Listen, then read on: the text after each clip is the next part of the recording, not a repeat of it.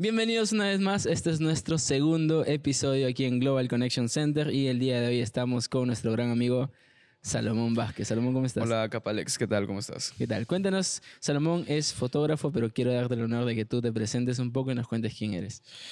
Bueno, ah, mi nombre es Salomón Vázquez y tengo ahorita 23 años, o cumplí 24 este año. creo que comencé con la fotografía pero ahorita estoy como que buscando más expresiones artísticas. Entonces creo que ahorita me estoy basando en eso. Muy aparte de la fotografía que, que me gusta bastante.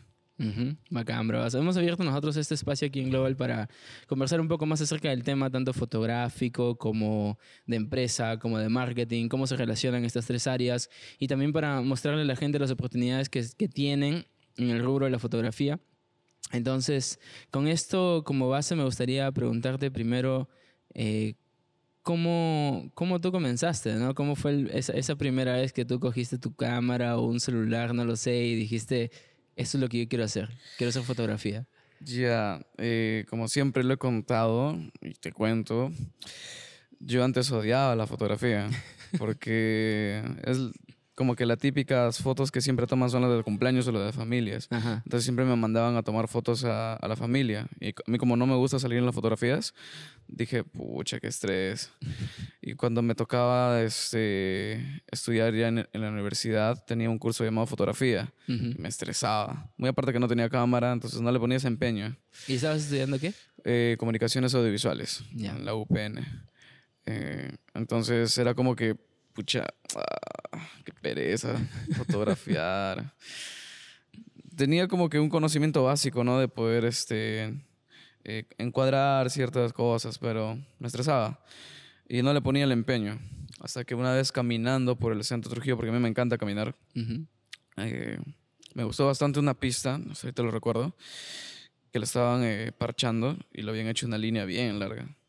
Entonces me gustó bastante esa perspectiva. Y cuando, cuando la vi dije, qué, paja, quiero, quiero capturarlo. Entonces lo único que tenía era mi Huawei P8 Lite. Ya. Y saqué mi cámara y comencé, bueno, la cámara de mi celular y comencé a tomar las fotos.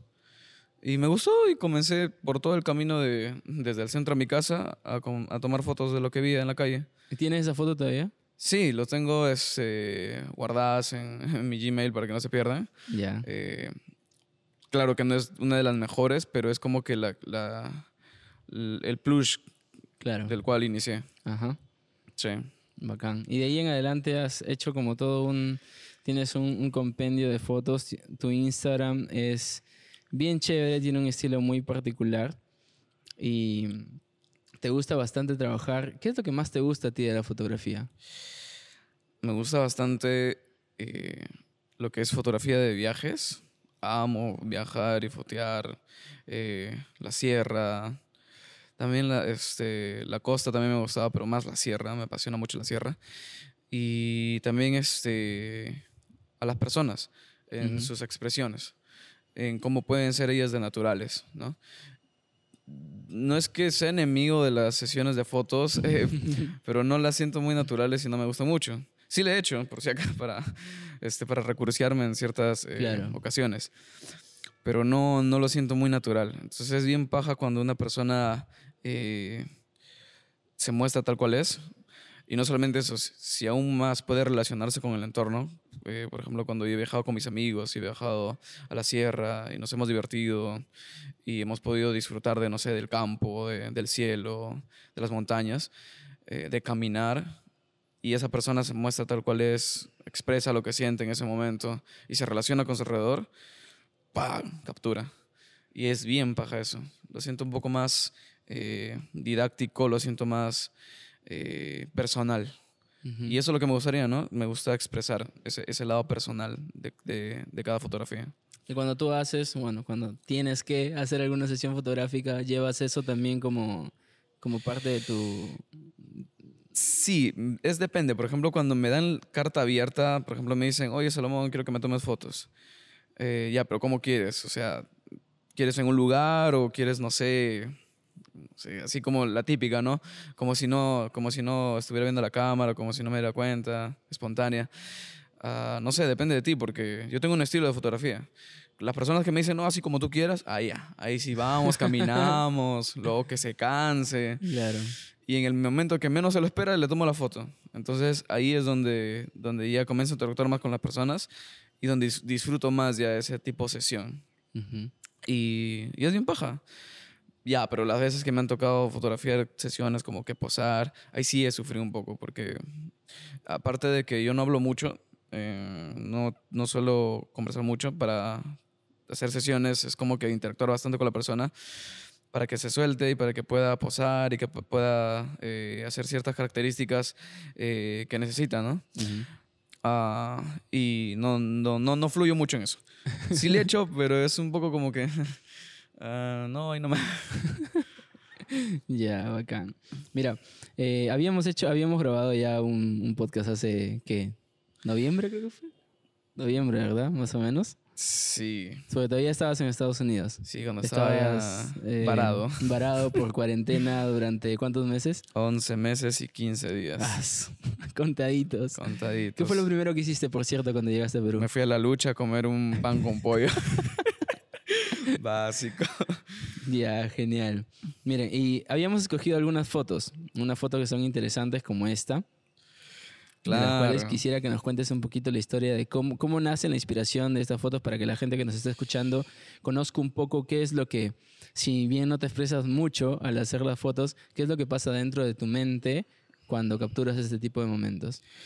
Fue ahí donde yo me acuerdo que quise practicar las sesiones de fotos, eh, pero un poco más personal y, y dinámico, como te acabo de contar. Me acuerdo que le dije a mi amiga este, Alondra, que es una de, de- de mis amigas que eh, me apoya en lo que es este, siendo mi modelo, y le dije, oye, quiero practicar sesiones porque no, no, no suelo hacer.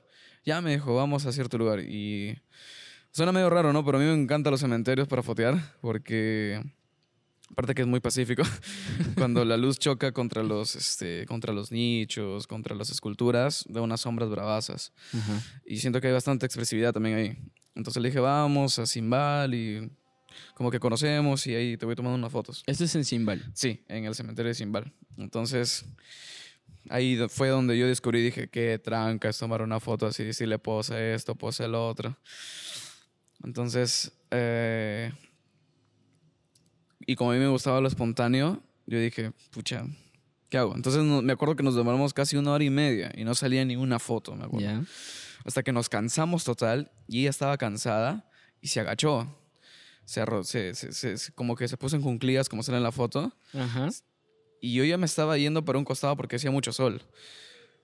Miré la escena y dije, esto es lo que buscaba. Esta es la expresión que buscaba. Una persona cansada en medio del cementerio. Y le grité desde al fondo, quédate ahí, no te muevas. y me miró, ¿qué, ¿qué pasó? Pensó, no sé, que estaban penando o algo. Este, quédate y corriendo. Fui con mi cámara y pum, pum, pum, saqué las fotos. Y esa es la que me encanta también. Qué loco. O sea, el momento más espontáneo de todo el- de toda esa. Sí, después esa de una hora y media sufriendo. Es justamente la foto que, que sacaste. Está bien bacán, bien bacán. Y, y el tono, ese tono tétrico que tiene. Ya. Por ejemplo, para colorizar, yo este, siempre lo que hago es. eh, tengo una técnica que me ayuda mucho para mí: es escuchar películas. Ajá. O sea, yo tengo una lista de películas que me Escuchar encantan. películas. Sí, escuchar, no verlas. Puedo que un ratito las vea al inicio, pero es como que ya las películas las tengo, eh, las que me gustan, la lista de películas, ya las escenas las tengo en mi mente. Entonces Ujú. solamente las escucho y van pasando por mi mente. Y eso implica también este, la expresión de, de, de cada película y también la colorización. Claro. Entonces, me acuerdo que estaba viendo una película un poco medio este, pesada, no me acuerdo cuál, no me acuerdo que si era El Exorcista, escuchando. O Pearl Harbor, pero en el momento. Creo que era Pearl Harbor, pero el momento de la, del- de la guerra, Ajá. donde era puro eh, disparos y máquinas, aviones. Y el tono era bien, bien como que plata, bien plomo y bien carbón. Entonces eh, escuchaba y, y comenzaba a editar y ahí salió el color. Y también miraba la foto, ¿no? Para poder darle ese tono un poco tétrico, ¿no? Es interesante. ¿Cómo, ¿Cómo es que tú llegaste a, a esa técnica? ¿La encontraste en algún lado? ¿La Eh, pensaste? fluyó, es como que yo estaba mirando una película y decía, tengo que editar una foto, quiero editar una foto. Pues estaba acá en la película.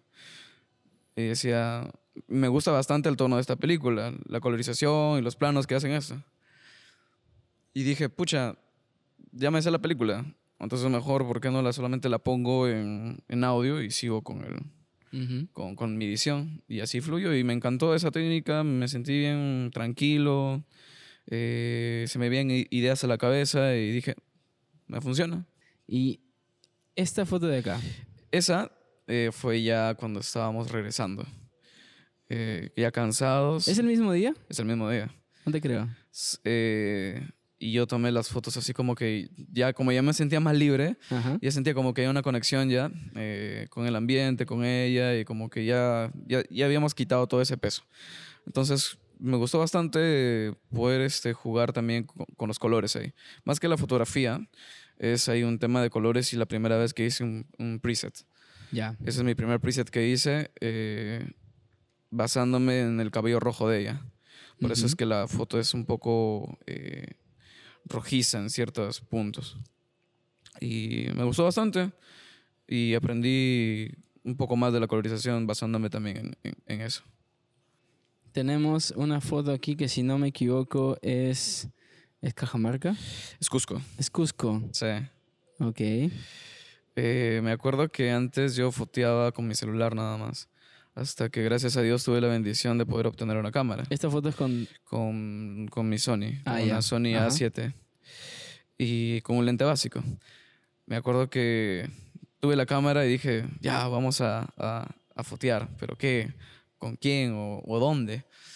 Ay, y estaba pensando así hasta que mi papá entró al- a, al- a la casa y como era su- se acercaba su cumpleaños, eh, fue en febrero, me dijo, nos vamos a Cusco por mi cumpleaños. Y yo, "Bien, brother, gracias, te hiciste una. y me emocioné brutal, agarré mi cámara conmigo, la cargué, llevé cables, llevé todo lo que, lo, lo que necesitaba y, y comencé a fotear. Y me acuerdo que esa es una de las primeras fotografías que hice con mi cámara, o sea, en foto de viaje, porque Ajá. ya lo había practicado eh, en concierto, un concierto, pero me gustó mucho esa porque quería retratar a una persona que sea una foto dentro de otra foto. Porque Ya. si te das cuenta, ahí hay una fotografía Sí. en la parte de, la, de, de arriba. Ujú. Y quería jugar con eso, que sea una foto con otra foto. Y que sea un retrato representando también otro retrato. Qué Y- loco. Y a la, color- lo- la colorización también la cambié, ¿no? Siempre he visto fotografías de Machu Picchu, o de la Ciudadela, eh, de, de Cusco, de todos los lugares eh, bien coloridas. Yo no le quería darle eso, no quería darle un toque de barro, tal cual. Eh, y un poco de tosquedad, porque si tú vas a Cusco, casi todos los lugares es de piedras. Ujú. Y la piedra es como que un poco tosca. Entonces dije, ya, pues hay que darle ese toque de barro y de, y de tosquedad. Tú comenzaste a fotear con tu celular, Un año. con, con tu P8 Lite, creo que me Sí. dijiste, ¿no? Con mi PH Por un año. por un año. O sea, cuando llegó la cámara ya...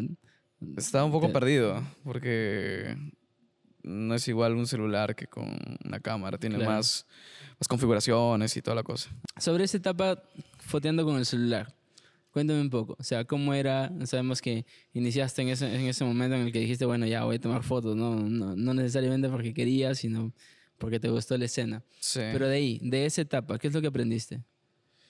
a componer. Eh, tomaba fotografías y me gustaba la realidad porque comencé como photo street, en la calle. Y me gustaba componer este, la realidad.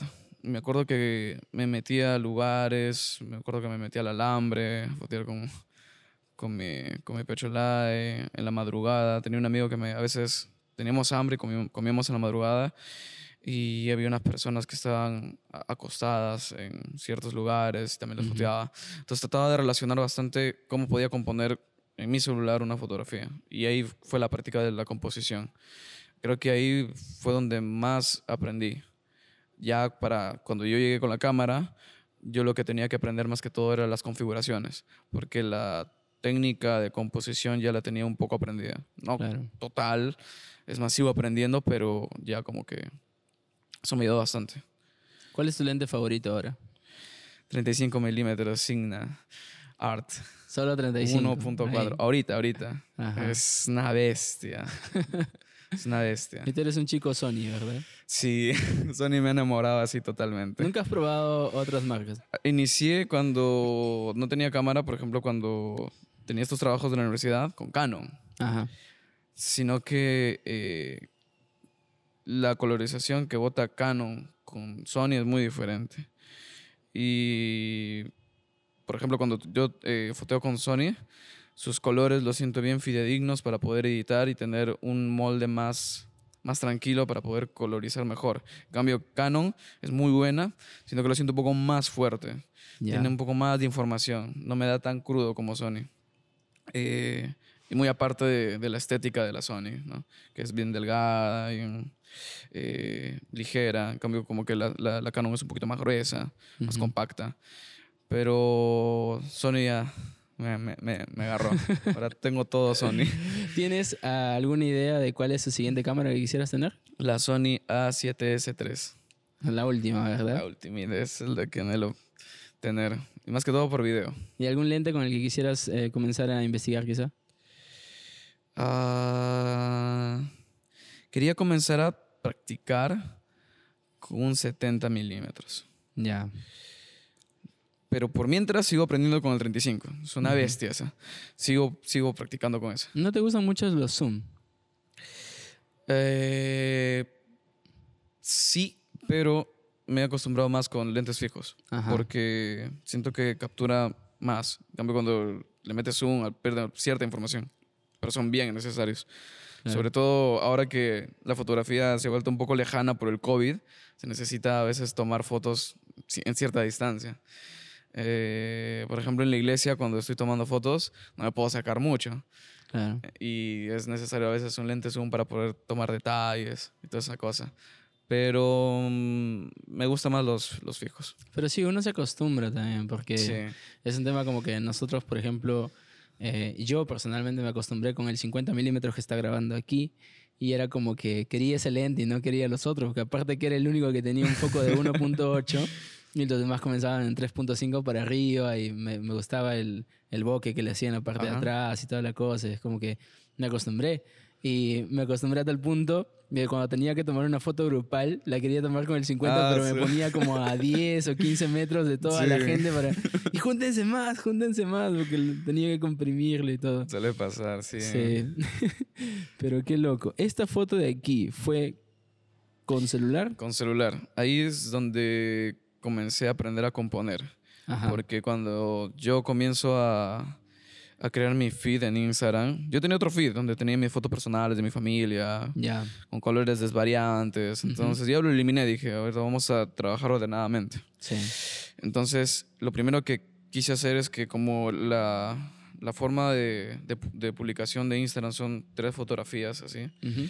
este, por cuadro, dije, quiero combinar tres fotos, eh, pero con diferentes fotos. O sea, quiero que las tres tengan relación, Claro. pero con diferentes fotografías. Entonces, esa es una, que era en el muelle. Me gustó bastante que un niño esté conversando con un abuelo, de lo más natural, de lo más jovial. Ujú. Eh, me gustó bastante también el, eh, la línea del- de, de todo el, el muelle. Sí.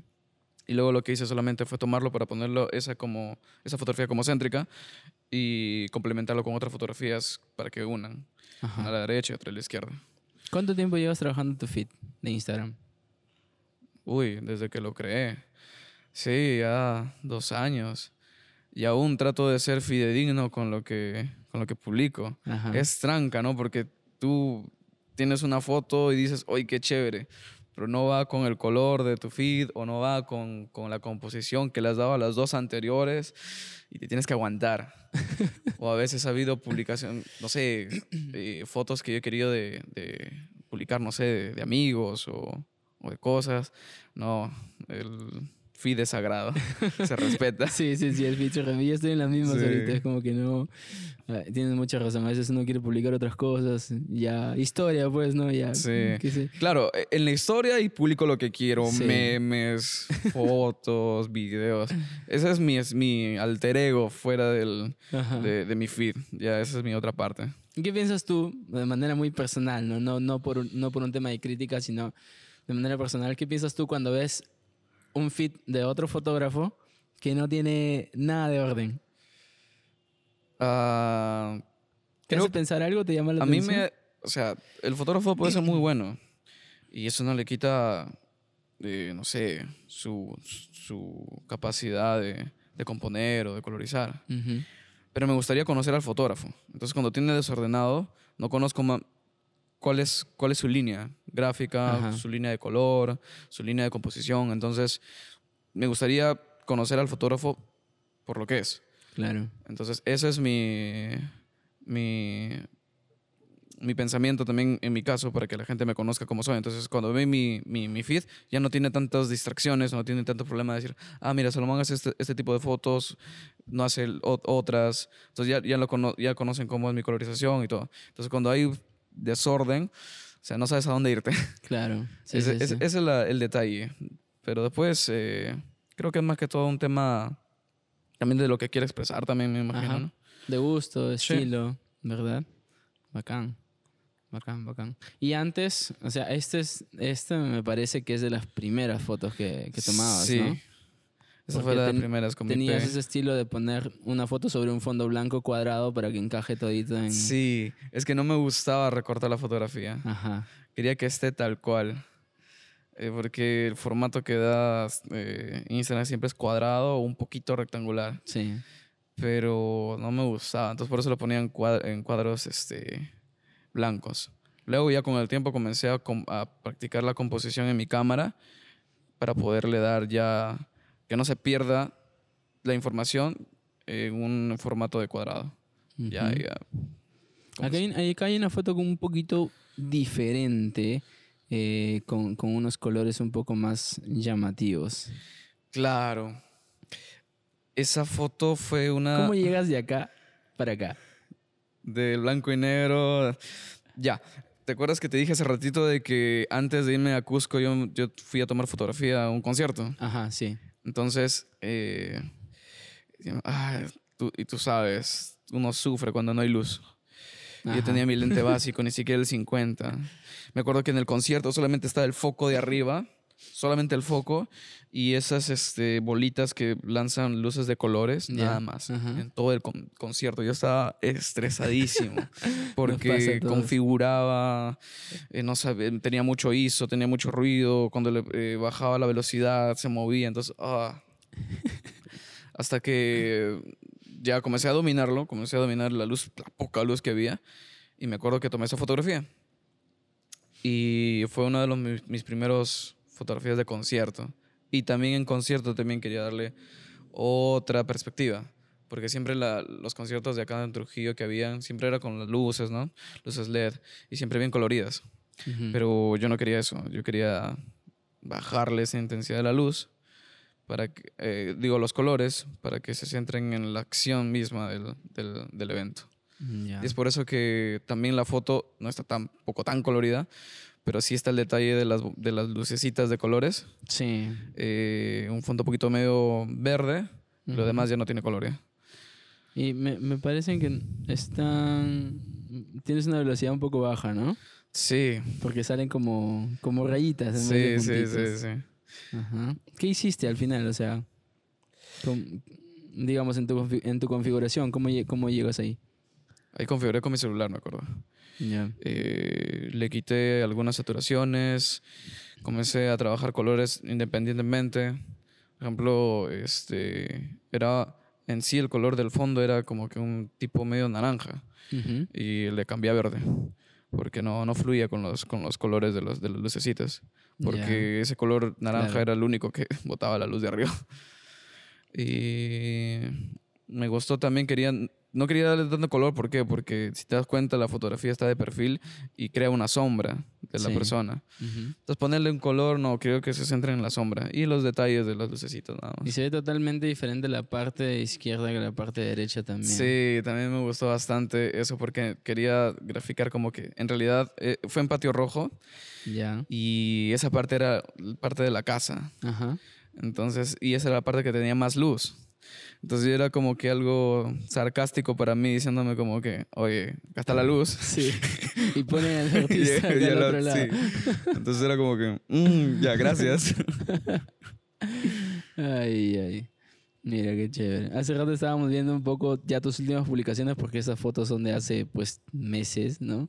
Que nos habías pasado. Y me habías comentado de dos fotos muy interesantes. Esta de acá me parece que es cuando estás en Estados Unidos. Estados Unidos. Se fue, si no me equivoco, en Chicago. Sí, en Chicago. No, no, no, miento. Nueva York. Nueva York. Sí. ¿Te fuiste a ver los lugares donde habían grabado Spider-Man o algo así? Fue un sueño hecho para mí en realidad. Me lo juro, yo lloraba ahí. Creo que te gusta bastante el personaje de Peter Parker, ¿no? Sí, porque muy aparte de que Chivolo me gustaba Spider-Man, luego cuando yo en la fotografía era igualito, ¿no? Spider-Man o Peter Parker comienza este, foteando Sí. y comienza sin nada de dinero. Se va a J. Jason a eh, pedirle trabajo como fotógrafo de Spider-Man y J. Jason le da la miseria, le da poquísimo. Y como Peter Parker es un poco así, no tan, no sé cómo decirlo, tan expresivo Sí. en hacer valer su opinión, eh, ya lo recibe nomás. Como Peter Parker, ¿no? Porque Como Peter. Spider-Man Como Spider-Man era es otro, es un personaje Ajá. ahí, Spider-Man. Vamos a terminar hablando de cómics aquí. Sí, pero eh, bueno, eso fue con Tobey Maguire. Ya con Andrew Garfield y con Tom Holland ya es otra perspectiva de, de otro Spider-Man. Sí, totalmente. Pero ya eh, a mí, es más, en la universidad todos me comenzaron a decir este Parker. Te lo juro, y era como que... Chico, lo- creo que sí. un tiempo en tu, en, tu, en tu descripción de Instagram tenías algo así, ¿no? Como Sí, joven Parker. el joven Parker, porque todos me decían Parker. Entonces creé como que una reputación de Parker, muy aparte de la que me gustaba bastante Spider-Man, que dije, ya funciona, ¿no? Y si ya me conocen así, me gusta, queda. En ese tiempo. Ahora Sí. ya, ya ese es mi nombre, tal cual. Ah, Salomón. sí. Bueno, entonces, este es en New York, esta foto de aquí. Sí. Allí ya con el tiempo comencé a también a crear otros presets y ese fue uno de los presets también que creé eh, que me gustó bastante. Siempre trato de, de no meterle mucho color, Ajá. de, de saturar, pero a la vez meterle un color que sobresalte. Porque ten- con- mi filosofía más o menos es esta. Puede que, no sé, la vida esté como que saturado, triste, ¿no? Pero siempre hay como que un rayito, un colorcito de esperanza. Ya. Y eso bacán. es siempre lo que trato de publicar en las fotos. Por eso que las fotografías mías son tétricas algunas, Ujú, pero no son tan tristes. Claro. Porque siempre hay ese colorcito que le da el siempre un contraste de color. Sí, entonces me gustó bastante el rojo con ese medio aplomado. Y los edificios, wow, se presta demasiado. Es- Acá ¿Le, le has quitado el amarillo? sí, Totalmente, ¿no? Porque New York tiene bastantes líneas amarillas en, sí. todo su- Entonces, en todas sus pistas. la gente está cansada de ver esos amarillos. Sí. Entonces, hay que darle otra perspectiva, ¿no? Para que la gente descanse visualmente. Bacán, bravazo. Bravazo. Y finalmente, antes de pasar a la parte de- importante del multiverso de, de Marvel, Uy, de Wanda. finalmente este- es- esta foto. Eso fue un chiste, porque uno como fotógrafo inicia con mucho roche. Ya, claro, sí. Para entrar a fo- fotografiar. Especialmente para- cuando estás en la calle o en, o en temas así bien no sabes espontáneos. qué hacer. Entonces, en ese viaje a Cusco, me acuerdo que había una, una chinita, no sé si era japonesa o china, no sé, que tenía un vestido muy hermoso. Y sus amigos chinitos también le estaban haciendo una sesión. Ajá. Y yo le digo a mi papá, papá, que estaba bacanazo. Ya, pues mi papá me dice, yo le digo para, para que pose para ti. Y yo, no, qué roche, no pasa nada. Y no sé si hablan en inglés ni español, no sé nada. Y mi papá, como es aventadazo, es todo lo contrario a mí. eh, pucha, dije, me aviento antes de que mi papá se aviente. Fui y así... Prefiero pasar el roche Sí, yo prefiero que- pasarlo roche yo, que me, me- prefiero mi roche a que venga el roche de, de mi papá que me vente a mí con mi mismo roche. Entonces, ah, su máquina. Sí, y, y había muchas personas alrededor, entonces yo estaba así. Me acuerdo que me escondí, me hice que tomaba unas fotos y pum, pla, y seguía tomando otros lados, y así. Y es como que la chinita no se daba cuenta de que yo le he tomado. Hay un tema interesante aquí eh, que en alguna de tus fotos tú pones un- una, una descripción o algún texto. Y Sí. en esta publicación especial, específicamente son dos fotos. La primera parte dice en inglés, If you find yourself in a lion's den, I'll jump right in and I'll go with you. ¿Por qué la frase? ¿De dónde viene? ¿Cómo, cómo es que llega ahí? ¿Y cómo es que te gusta a ti transmitir ese, ese, ese tipo de cosas en tus fotos? A mí me gusta mucho la poesía. Ujú. Mm, me encanta, escribo poesía, bueno, intento escribir poesía. Eh, me gusta la conexión que tiene a veces la poesía con, con el entorno, con la realidad. Y ahí es donde viene también el otro lado como que de esperanza, ¿no? Con esa fotografía me acuerdo que eh, una, la, chinita estaba posando en un lugar un poco peligroso. Y dos, también me gusta poner palabras eh, o poesías para darle otro toque, ¿no? Para Ujú. que la gente, si es que tal vez no lo, no lo logre entender visualmente, tal vez conecte esas palabras, que es medias metafóricas, Sí, con, con la fotografía. claro. Eso es lo que me gusta bastante. Eh, por ejemplo, cuando... No sé si has visto películas de Charlie Chaplin.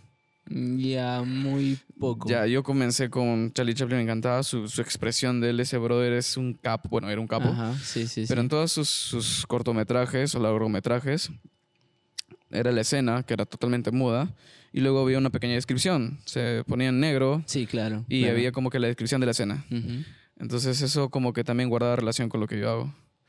Y me gusta siempre que haya ese metafórico, que la gente lo lea, que trata de relacionar la palabra con, con la fotografía. Entonces que haya más misterio. Mientras más misterio, baja para mí. Y esta frase específicamente, ¿de dónde viene? En español sería, si, si te encuentras en el foso de los leones, yo saltaré y, e iré contigo. Tiene muchos significados para mí. Uno es una parte de la letra de Tony One Pilots, ¿Ya? que me encantó, de Smith Rains. Dos, el mismo hecho de la chinita que estaba eh, como que en medio de las piedras y el abismo por el costado. Sí. Y tres, mi mismo miedo mío. Sí, si no me contaras la historia, creyera que en la primera foto está a punto de saltar a, a Sí. un precipicio y en la segunda está reflexionando acerca de si hacerlo. Puede ser. Entonces, mira, e- e- eso que tú estás haciendo me encanta a mí, que la gente pueda eh, crear hasta historias con la Ajá. fotografía. Ah, y, en el, y en la otra parte, como te digo, es ya, de mí. De mi miedo a acercarme, algunas inseguridades al momento de fotografiar. Y no, dice, no es como que te tirarás al, al foso de los leones, ¿no? Pero yo estaré contigo, ¿no? Y eso es algo de que de lo que Dios también ha hecho conmigo, ¿no? De que no, no, no me he dejado solo a pesar de, de todas las, las fallas que yo tengo, a pesar de todos mis miedos o de mis imperfecciones. Siempre Él ha estado eh, conmigo a pesar de todos esos momentos críticos. en mi vida. Sí. Tú eres un chico de fe. Sí. ¿Cómo es que eso ha influido en tu, en tu vida hasta ahora, en tu cor- corto tiempo, ¿no? Como, Mira, yo como soy un ser ultra mm, archimega imperfecto, pero con un manto de gracia y de paciencia de parte de Dios. Y que Dios me sorprende cada vez más, ¿no? Es muy paciente conmigo, es muy, muy bueno, sinceramente. Y no, sinceramente no tendría palabras para poder describir tantas cosas buenas que él ha hecho. Eh, es por eso que también viene mi, mi filosofía, ¿no? En mi colorización, ¿no? De que todo puede estar desaturado, sin color, pero hay una esperanza, ¿no? Y creo que esa esperanza es Cristo. Qué loco. Y cada vez que tengo oportunidad de, de poder expresar esa filosofía del color que tengo yo, eh, puedo expresar mi fe. Claro. Aso, qué loco, qué bravazo. Qué bravazo.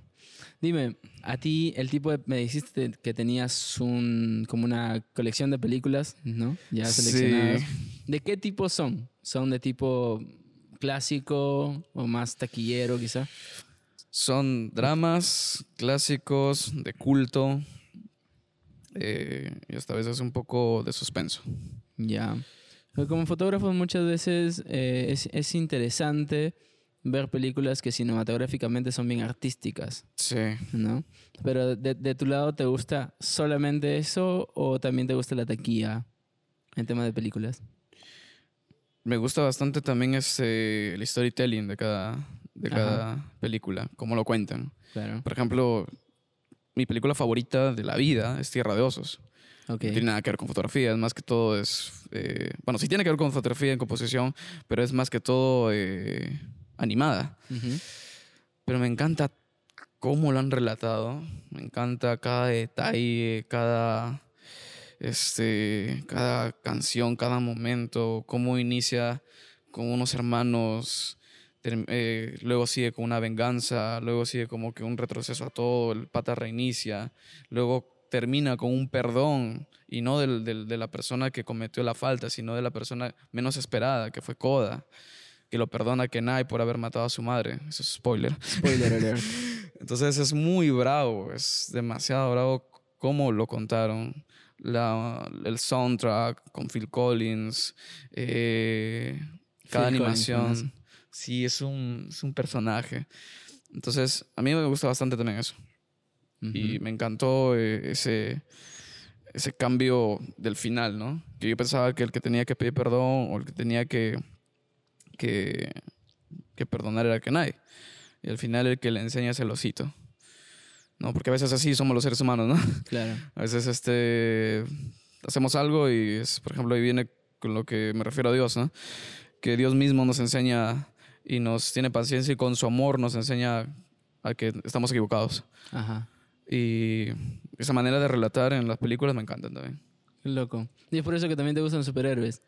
Sí, también los superhéroes también soy así, bomba. Porque si- siempre se relata en, en los superhéroes, en realidad es, es la historia de una persona común y corriente que encuentra un motivo por el cual vivir, ¿no? Como en, el, pa- en el Sí. caso de Spider-Man desde la primera película y de- desde antes es un gran poder, Lleva una gran una gran responsabilidad. responsabilidad. Como que el chico Monse del colegio, Sí, el sí, más sí. callado y que res- resuel- re- resuelve algunos momentos de su vida gracias a los- sus poderes, ¿no?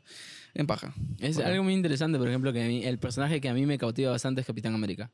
Bastante, pero Sí. más que todo por la línea moral de su personaje. Y es como que hay algo muy similar eh, en, el, en el momento de su, de su duda y de su pregunta en la película. Él le pregunta al, al doctor, al que hace el experimento con él, ¿por qué yo? ¿No? Ujú. Y él le responde algo que tiene que ver con el poder también. Una persona que ha tenido poder todo el tiempo no valora el poder, pero una persona que ha sido débil entiende que el poder es, ah, no me acuerdo la línea exacta, ¿no? Pero Ya. enti- entiende que el poder es, es Claro. algo así como una responsabilidad, lo valora. Y eso es, eso es muy genial, muy interesante. Viene de Capalex. Sí, de ahí viene Capalex en realidad. Yo me lo puse de manera, de manera muy personal por Capitán, la primera Cap, y Alex, que es mi nombre Alexander. Capalex. No creí que iba a pegar. eh. Ahora, yo, yo te conocí como Capalex más. Alexander. Claro. ¿Quién será Alexander? Sí, ¿quién será Alexander? Muchas veces, me acuerdo, el otro día este, llamé a una persona que es por aquí nueva ¿Ya? y, y me presentaba, una, una persona mayor, o sea, señora, y le decía, soy Alexander de Revolution. Me decía, Alexander, ¿quién es Alexander? Capalex. Ah, Capalex. Pero es genial, pasar. o sea, cómo uno llega a identificarse con un personaje es algo Sí. que a mí también de manera artística me ayuda bastante a transmitir lo que quiero transmitir. Ya sea en fotografía, sea en videos o cualquier tipo de Sí. esas cosas. Ujú. Qué bacán, qué chévere. ¿Cómo es, no? Eso es lo paja del arte, ya sea en la fotografía y en, el, y en las películas, ¿no? Que te conecta. Eso es lo, lo que Va- más me encanta. Vamos haciendo un, un paréntesis aquí de spoilers para, para, para hablar de temas importantes que no hemos podido tratar contigo. Tu perspectiva, WandaVision. ¡Ah! ¿Por qué tocaste WandaVision? Momento que me destrozó. y Todavía hay un tema más de tus proyectos personales, ¿ah? que lo vamos a tratar, pero vamos haciendo este paréntesis aquí. Brother, si tú no lloraste cuando WandaVision... Wan- Wan- WandaVision, ¿qué? Cuando Wanda dijo gracias por elegirme como su madre. Uh. Tienes corazón, brother. ah, la, esa parte ha sido... Y a mí me pareció un poco... re- sí, Hay muchos que están eh, eh, disconformes con el final, ¿no? Pero a mí me llamó mucho la Spoiler atención. alert. Un montón. Los siguientes. No sé, voy a poner una marca de tiempo bien para el que no ha visto WandaVision y quiere saltearse esa parte. Sí.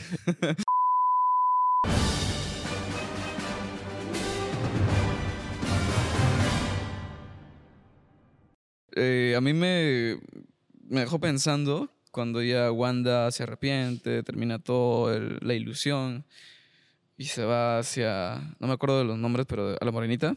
Aja. eh, va y le Mónica, sí, Mónica Rambeau. Mónica, y le dice que le disculpe, ¿no? Sí. Y a mí me quedé pensando y, me di- y, y con lo que ella dijo, no te preocupes porque si yo hubiera estado en tu lugar, yo hubiera hecho que mi mamá hubiera aparecido. Sí. Y eso me dejó como que, wow, qué fácil somos los seres humanos para poder criticar o hablar, ¿no? Y a veces no entendemos tal vez el dolor de otras personas. Sí. Y ahí es donde me dejó pensando esa, esa cosa. Y, y yo me puse en, en el término de Wanda, ¿no? ¿Qué hubiera pasado si es que yo tuviera esos poderes? Yo también hubiera creado tal vez mi realidad, ¿no? Cosa que también no sería muy bueno, pero... No, claro. Este, O sea, es, es también la, la, la misma simbología de que cuando uno deja que el dolor lo sobrepase, Claro. ese dolor no solamente se va a quedar contigo, sino que va a afectar a las personas que están alrededor también. En el caso de Wanda es todo un pueblo. pues. Como que se le pasó un poquito. Sí, sí, sí, se pasó un poquito de, de la raya con, su dolor. Pero me, me pareció muy interesante esa parte.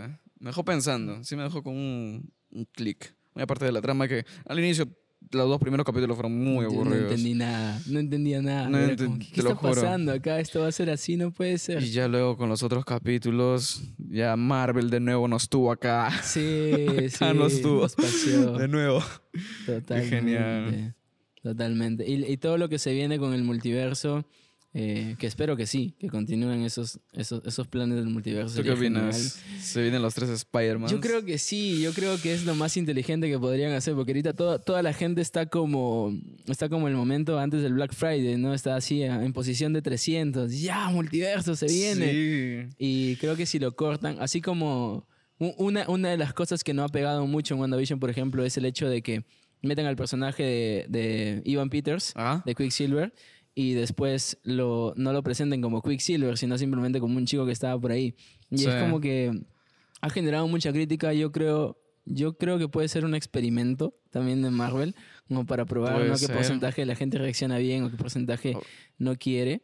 Pero a mí me encantaría. Me encantaría sabe, que vuelva. ahorita nos bloquea Marvel con otra Sí. teoría de las tantas que tiene y mío. saca a Quicksilver tal vez como un falso, no sé, ala, no. No, no, no, no, no, no. no. Sí. Que, sí, que venga Tobey Maguire, que venga Andrew este, Garfield Garfield y, y Tom Holland. Tom Holland y todo. Tiene que genial. ser, porque al final de la última película de Tom Holland sale J. Jason. Sí, sí, sí. Y es como que no, no, no es, no es un... Yo lloré. No en puede, esa ser jun- no puede ser solamente para jugar con nuestros Sí, sentimientos. no, bro, ¿no? eso no, no puede ser, Marvel. que ver, nada no que tienes ver. que hacer eso. A mí yo creí, yo creí en un principio que no iba a ser muy interesante ya la trama de, del MCU con sin, sin Capitán América, sin Tony Stark, Claro. ¿verdad? Sin Natasha. Bueno, principalmente Capitán América y Tony Stark, que son como que nah. Las Pero, columnas. Sí. Pero se viene, se viene más. Y no sé, yo estoy Sí. entusiasmado. El siguiente, el siguiente viernes sale ya este, The Falcon and the Winter Soldier. Oh, Entonces, atentos, atentos. Estoy, pensa- estoy pensando en hacer una especie de en vivo así para la premiere. Y quiero meterme también un poquito más a ese tema. No sé si de, de- de manera eh, separada, también un tipo de podcast ahí para hablar solamente de películas o superhéroes, Marvel específicamente y todo lo demás. Entonces ahí ya tenemos mucho, qué- mucho qué- más para hacer. Qué loco, qué loco. Chévere. Vamos cerrando el paréntesis. Sí, si Ahora no, sí. terminamos. De, de aquí, de aquí en adelante, eh, continuamos con las cosas serias. Salomón, tienes unos proyectos a futuro del cual me gustaría que compartas para que la gente esté un poquito más pegada. Sí. Ah, yo tengo dos proyectos en mente. Eh, bueno, tres, pero uno está en- metido en el otro. Ajá. El primero, eh, me gustaría eh, meterme más en lo que es el video. Ya tengo un poquito de, de- de conocimientos en la fotografía Sí. y quisiera utilizar esos conocimientos para poder también complementarlos en el video y poder este, grabar acústicos. Ok. Eh, me gustaría poder a bandas o bandas que inicien recién, grabarles sus pequeños acústicos y que sea un, un ambiente, un espacio donde ellos puedan, eh, de manera sencilla, eh, pero que pegue, eh, poder compartir su, su arte, ¿no? Eh, porque a veces este, es complicado, ¿no? Por ejemplo, grabar un videoclip grande, es complicado también grabar eh, una, no sé, un, un sencillo en un estudio. Es un poquito yuca, ¿no? Ujú. Pero se puede hacer cosas chéveres, en acústico, con algo sencillo, algo práctico. Y me gustaría este, hacer eso, ¿no? Con, con, con el video. Y parte musical, porque a mí siempre también me gusta la música. Otro de mis proyectos, y ahí vienen los dos proyectos que están enlazados, es, y que por el COVID no me dejó, es el tema de viajes. A mí me encantó viajar. Claro. Y me encanta que las personas también puedan conocer desde Perú, porque hay ciertas partes de Perú que la gente no conoce. Yo he conocido pueblitos que son muy lindos, tienen espacios muy chéveres, la gente es muy amigable, muy acogedora, muy amable, muy amorosa, este, que no son muy visitados, no son muy concurridos. En pocas palabras, no son tan turísticos. Y que sencillamente tú puedes ir con poco presupuesto y, y- divertirte. Ajá. Yo me fui a un lugar llamado Coina, que es una ciudad de Otusco más arribita, que es bien genial. Eh, la comida es bien rústica, a la leña, sabe demasiado rica. Eh, las empanadas están bien baratas. El pan, Dios, el pan es demasiado rico, brother. Por un sol te dan como que un paquete enorme de panes. Oh, sí. Y en la noche, la cantidad de estrellas en el cielo. Y es la Claro. Vía Láctea desde ahí. Claro. Qué genial. Y hay una conexión también con el hombre y, y la naturaleza, que es muy... ¿Ya fin- ¿Has llegado alguna vez a tomar una foto, una, una exposición larga del, del cielo, del firmamento? Ayudé a hacerlo, pero no lo hice porque a ese viaje que me fui eh, y me di cuenta que me gustaba esto, me fui con mi celular. Ahí fue en ese tiempo cuando no tenía cámara. Ah, ya, ya, claro, bueno, justificable. Sí, Entonces. entonces, rayos. Y a las veces que he viajado, siempre el cielo ha estado totalmente negro. No, ha, Ujú. habido, no ha sido época de, de, de estrellas o que el cielo esté despejado. Y me gustaría eso, ¿no? Crear un pequeño espacio en YouTube para poder compartir sobre estos lugares, para que la gente pueda conocer, pueda visitarlos y que no también, como, como, como te digo, no sea tan, tanto el pretexto de que, ah, está muy caro, porque también hay lugares que puedes ir bien baratos y distraerte. Y lo bacán también de viajar es poder desconectarte también del- de la civilización, se puede decir, de las cosas rutinarias. Y cuando viajas ya te da otro enfoque. Te da- de verdad, te da otro enfoque, puedes pensar mucho mejor, te abres a nuevas ideas. Y eso es lo chévere también. Y me gustaría compartir es- esos lugares. Y el otro que está ligado a eso, porque tiene que ver mucho que ver con los viajes, abrir un podcast de narraciones, de narraciones peruanas. Eh, es como que la temática del narrador de cuentos. Ahí está Chivolo, es bien Y paja. el sabueso. Sí, el, el perrito ahí, que el hombre le está contando al perrito cuentos. Es muy genial, me he pegado bastante. Eh, me gustaría hacerlo, que toda esa experiencia visual y también de la narración, porque tiene que ver mucho la- con la, la- la narración, se vaya para el lado de podcast, pero Bacán. con historias peruanas, de la libertad, de la sierra, de la selva. Y ahí viene donde quiero viajar para poder este, conocer más de, de sus culturas, de leyendas, de crónicas, de cosas que han pasado y, y crearles también como que una historia. Sería bien paja para que también la gente conozca de- de- del Perú, porque eh, hay cosas que conocemos de otros lugares, pero poco de Perú. Ajá. Entonces me gustaría aportar eh, con la cultura peruana en, en Claro. ese ámbito. Qué loco, qué bravazo. Y vas a estar delante de cámaras también, entonces. Eh, en YouTube voy a con- con- iniciar poco a poco, Ya. ¿no? Tal con una narración, sí.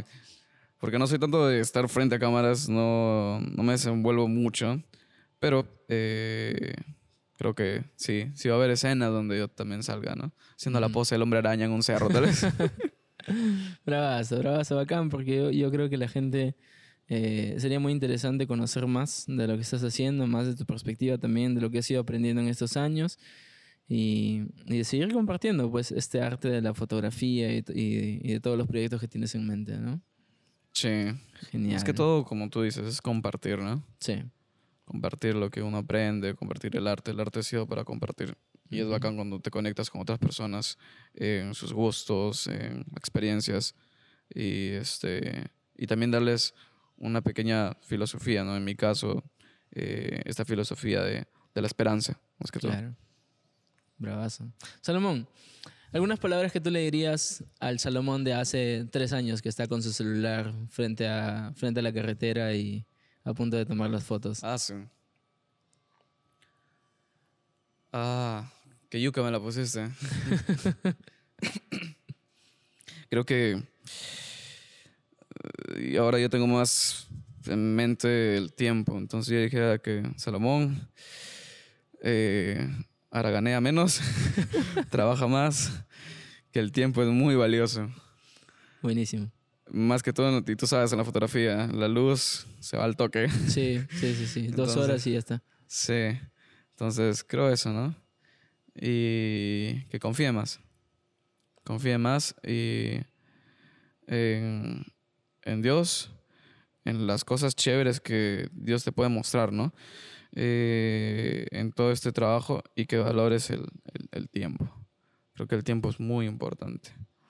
Y ahora lo vemos mucho más ahora con esta situación. Así es. Los tiempos son cortos. Sí, cortísimos. Y depende en qué lo, qué lo utilizo, ¿no? Yo sí, antes he sido bien aragampe, ¿no? También al lucho por ratos con eso. Sí, sí, sí. Estamos grabando esto casi a las 11 de la mañana porque Sí, porque sabes que a las 10 de la mañana mi mente recién está cargando. 30%. sí, está en batería baja todavía. Genial. Salomón, ¿pueden encontrarte en redes sociales como? Salomón Vázquez, guion bajo. Salomón Vázquez guion bajo. Chequen su Instagram, su feed. Van a poder ver todo lo que, lo que está compartiendo. Está muy, muy chévere. Es cierto, la foto de Mordecai está bravaza también. Pero ya, gente, para que investiguen más y para una siguiente vez con Salomón aquí en el podcast. Esto fue el segundo episodio de Global Connection Center. Espero que lo hayan disfrutado. Salomón Vázquez, y gracias, muchas Gracias por gracias, la por, tu participación. Y nos estaremos viendo en la siguiente oportunidad, el episodio número 3. Nos vemos. Gracias.